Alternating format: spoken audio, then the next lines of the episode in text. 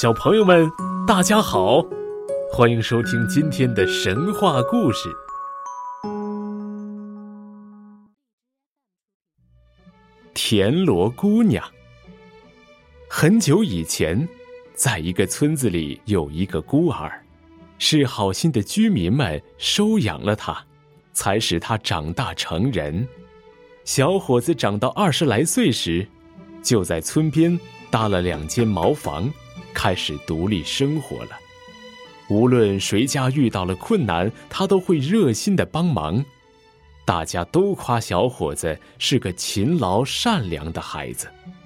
他每天早出晚归的辛苦耕种，但是忙了地里的活儿，就顾不上家里的活儿，经常吃凉饭剩菜。有一天，小伙子干完活回家。看见路边有一只很大的田螺，出于好奇，他就将这只田螺带回家，把它养在水缸里。第二天，小伙子照旧到田里去干活，可是当他回到家准备做饭时，却发现热气腾腾的饭菜已经在桌上摆好了。小伙子以为这是好心的邻居们帮他做的。没想到，接连几天，小伙子干完活回到家都能吃到香喷喷的饭菜。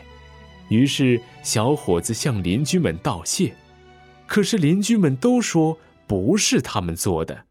小伙子很纳闷儿，决心要弄个水落石出。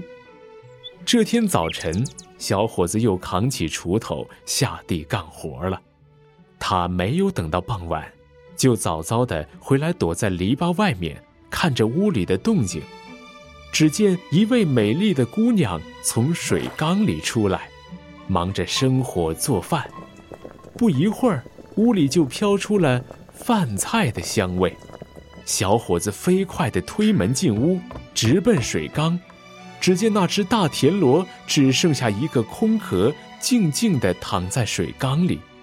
小伙子走向正在做饭的姑娘，问道：“姑娘，你是从哪里来的？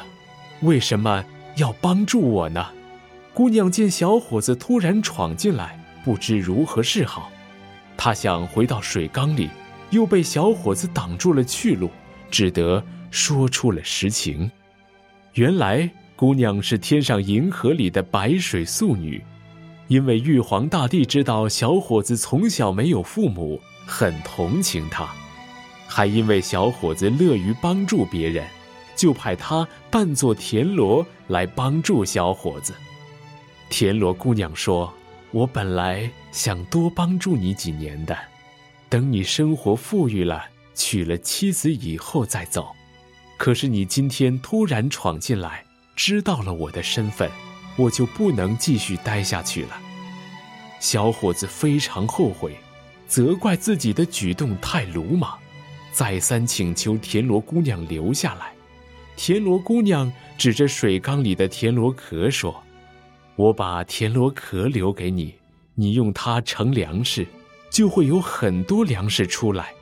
你用这些粮食来帮助乡亲们吧。”忽然，天空中刮起一阵大风，接着下起了大雨。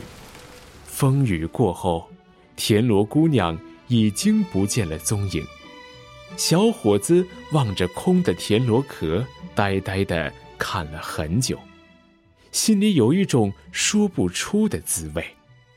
小伙子就用这个田螺壳来盛粮食，壳里的粮食总是满满的，家里的粮食越来越多，但是小伙子仍然辛勤的劳动。还拿出很多粮食送给乡亲们，受到帮助的乡亲们十分感激田螺姑娘，大家建庙立祠来纪念这位乐于助人的田螺姑娘。